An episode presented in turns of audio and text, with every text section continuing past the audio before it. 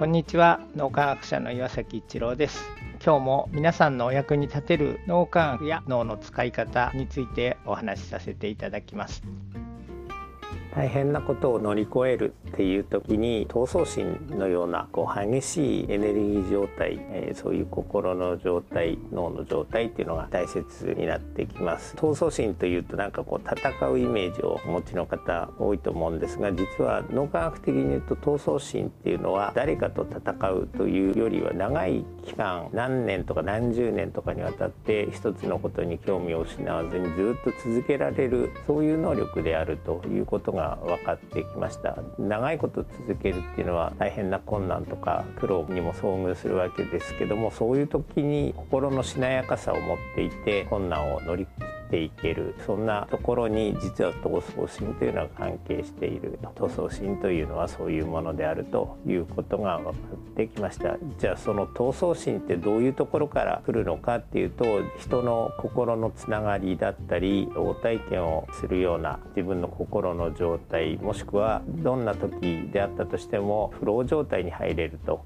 いうようなそういう心の状態あるいは脳の状態を整えておくと闘争心というのが、まあ、困難がやってきても頑張り続けられるということが分かってきています。ちょっと引きな例ですが僕たちのことをお話しさせていただくと来年脳みや検定を立ち上げようと思っています。その源流をたどっていくとですねもともと僕が人とうまくあの話ができない関われないっていうところをなんとか克服してそしてクリアに出会って人を信頼したり人から信頼されるってどんなに素晴らしいことなのかっていうことを体験。それが実は会社でも心が一つになる深い信頼関係で結ばれていると集合知性が発揮できたり会社に限らずチームでみんなが心が一つになっていると集合知性が発揮できて天才知性を超えるパフォーマンスが発揮できるっていうところずっと流れてきて今の脳トレ研修とかそして来年立ち上げる飲み駅検定につながっているわけですけど一番の根底にあるのがやっぱり心を一つにするとか深い信頼関係心の安全基地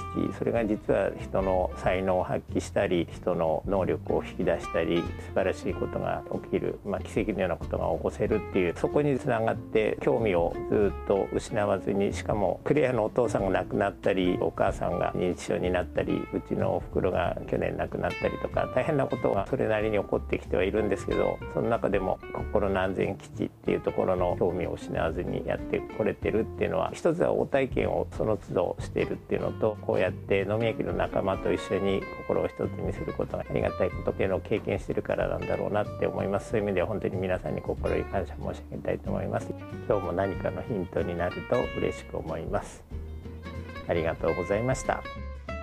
この3分脳みやき気に入られた方はメルマガでも脳みやきのことを発信していますので脳みやきメルマガ検索してみてください。そちらからも脳みやきあるいは最新の脳科学のことを学んでいただくことができます。皆さんのお役に立てると嬉しく思います。今日も素晴らしい一日をお過ごしください。脳科学者の岩崎一郎でした。ありがとうございました。